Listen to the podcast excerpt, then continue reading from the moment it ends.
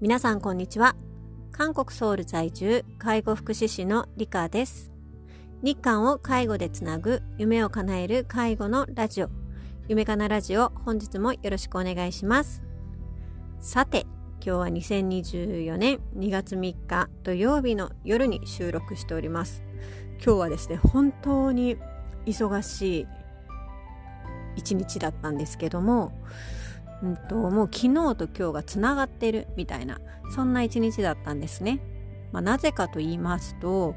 昨日の夜中の12時からアジアカップ韓国とオーストラリア戦がありましてこちらがですね、えーと、昨日もちょっともういろいろつながっちゃっててわからないんですけども延長戦になりまして結果終わったのが3時半ということでえっ、とまあ3時間ぐらいもう3時間以上ですね。サッカーを見て寝不足のまま3時半に寝て6時半に起きて、えー、準備をして今日は土曜日だったんですけども仕事がありまして、えーと、デイサービスに向かいました。もうこういうふうにねこんな生活をですねもう30代も後半になって、えーと、社会人としてやってていいのかっていうそういうあのあれもありますが考えの、ね、方もいらっしゃると思いますが、えっと、とりあえずでも支障はなく仕事に支障なく、えー、しっかり遅刻もせずに出勤して眠たいからといってだるいっていう感じでテンション低く朝を迎えたわけでもなく、えいつものテンションで、え仕事をスタートしました。で土曜日はですね平日の業務とちょっと違って一応私は土曜日に出勤する時にはレクリエーションとか体操とか、えー、アクティビティの担当ということで午前午後の、えー、レクリエーションや体操を1時間ほど担当する午前午後1時間ほど担当して、まあ、残りの時間は、えー、ホールフロア業務であったり利用者さんとのコミュニケーションであったりあとはまあ報告作業や事務作業もちょっとあるんですが、まあ、メインは活動アクティビティということなので、まあ、この寝不足ではありますが、えー、でも、えー、サッカーの勝利をしたということで、うん、そんなに気分は悪くなく一日を始めて準備体操を元気に、えー、航空体操まで1時間弱午前中を終えて、まあ、そのままお昼も土曜日の場合はあんまりこうスタッフもそんな人数がいないので昼休みもそこそこに、えー、フロアで活動してそのまま、えー、っと午後のプログラムをやるというような感じで過ごしていました。で今日は2月3日ということで節分じゃないですか日本だと。でも韓国にはその節分節分っていう風習がないんですね。なので今日はちょっと,、うんとまあ、ある意味多文化交流多文化活動ということで、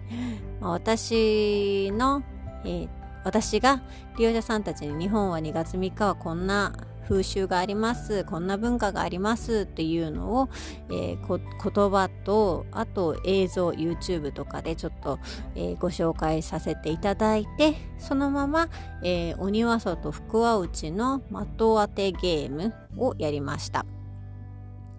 まあ、これはですね利用者さんたちに日本の文化をちょっと紹介したいっていうのもありますし鬼は外福は内のゲームはお手玉をその鬼の口に入れるっていう点数が書いてある鬼の口に入れるっていうそういう的を作って、えー、鬼の口に入れるっていうのと、えー、福は内なのでその鬼のえーと、口に入ったお手玉をまた取り返して私が投げて利用者さんに取ってもらうっていう投げるとキャッチするっていう2つの、えー、要素を取り入れてやったそういうゲームなんですね。で点数をつけてその点数が何点ですかっていうのを投げて点数入った的に入った入った的の点数とキャッチしたら10点服をキャッチしたら10点ということでまあそういうふうにして何点でしょうかっていう、まあ、頭の簡単な脳トレみたいなのと、まあ、周りの利用者さん同士のコミュニケーションみたいな部分も含めて日頃とはちょっと違ったレクリエーションをお届けしました。で、まあ、一日活動してヘトヘトな中帰ってきて韓国語のレッスンを1時間やりました。韓国語のレッスンはえっ、と、もう2年ぐらいかな、1年、2年ぐらい担当させていただいてる方がいて、その方の韓国語の会話練習を1時間やりまして、それが終わって、えー、アジアカップ日本対イランの試合を見て、えっ、と、残念ながら、ロスタイム、アディショナルタイムで日本が失点をしてしまって終わってがっかり脱力こんなに走ってきた今日一日脱力みたいな感じで、えーと、今を迎えております。そんな感じで金曜日土曜日と前になんかずっとつながってるみたいな感じの今日だったんですがやっとちょっと落ち着いて今こうして収録をしているというところです。まあ今ずらーっと話しましたが土曜日はそんな感じなんですね仕事をすると。はい。まあでも、えーと、日頃は見ることのできない利用者さんの表情であったり発言であったりを見ることができたり日頃やらないこう業務をやることによってえっ、ー、と、まあ、自分自身が改善しなければならないところが見えてきたりとか現場の課題が見えてきたりとかそういうこともありますしあとは、まあ、平日よりも現場に入る時間が多いので初心を忘れずにこう現場での介護の基本の部分ですねおむつ交換であったりトイレ誘導であったり歩行解除であったり、まあ、そういうところを見直しすることができる自分自身の自分が介護職としての基礎や技術なんかを見直すそういう、えーと、時間になってるかなというふうに思います。あとはですね、土曜日には、えっ、ー、と、介護士さんの実習生が今入ってるんですね。で、そこで、えっ、ー、と、ちょっと言いたいことが、まあ、いろいろあるんですけど、それはまたちょっと実習生特集をした時に言おうかなと思いますが、今日一つ思ったのが、まあ、本題にもあります。タイトルにもなっていると思うんですが、新人さんに言いたいことっていうことなんですね。えっ、ー、と何かと言いますと、まあ、私がこう現場で指示をすることが多い、まあ、立場であるのでこれをしてくださいとかこれはやらなくていいですよっていうことを言うんですがそれをですねやっぱ新人さんとか特に実習生とかは、えー、社会経験がなかったり職場経験がなかったり、まあ、介護経験がなかったりっていうのがまあ当たり前なんですけどあるのでこう良かれと思って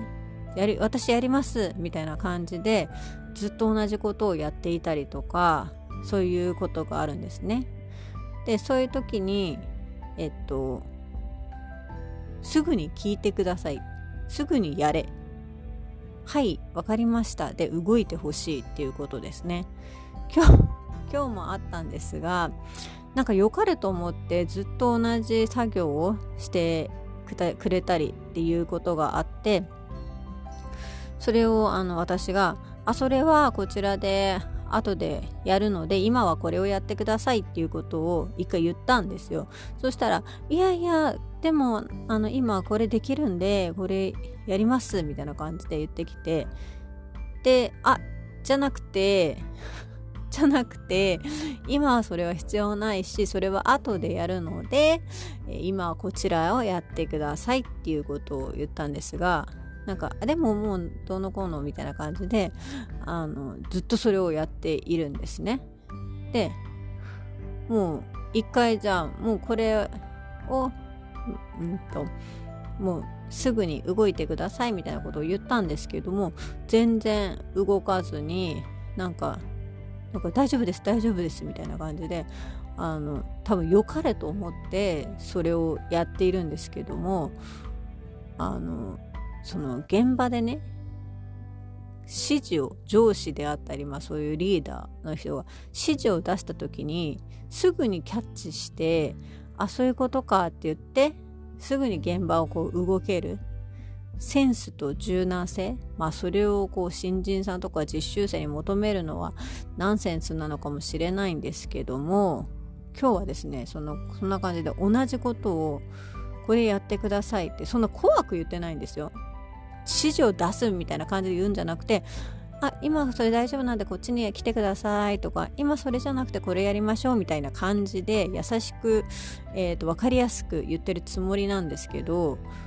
それが良くなかったのか伝わりづらかったのか分かりませんけど同じ人に同じことを今日は5回以上言いましたね。うん。行ったり来たりしながら私が今1回言ってまた私も他のところにいてまた戻ってきてまたやってるからもう一回言ってみたいなのを5回ぐらい繰り返しましたでその時に思ったのはもう良かれと思ってやっているのかもしれないんですけどもそれは自分本位でやっていることなのでえっと、まあ、素人ですよね。ボランティアであったり素人レベルの活動であって現場では誰かがこう司令塔が指示を出した時にそれを先それを優先してすぐに動ける瞬発力と柔軟性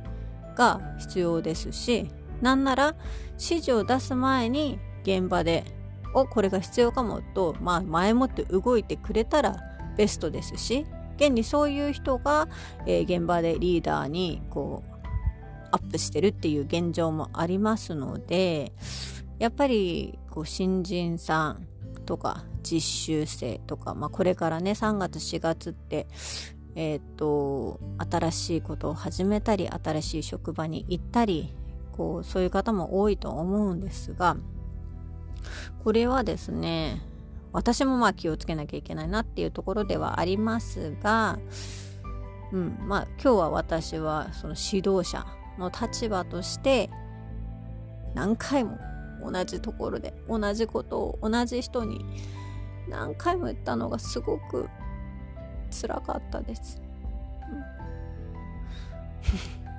うん、そんなことがあったので多分ね職場でも皆さんもそういう経験があると思いますがこういう時はどうしたらいいのかなっていう気持ちにもなりますし逆にこういうことから教えていってあげないといけないのかなっていう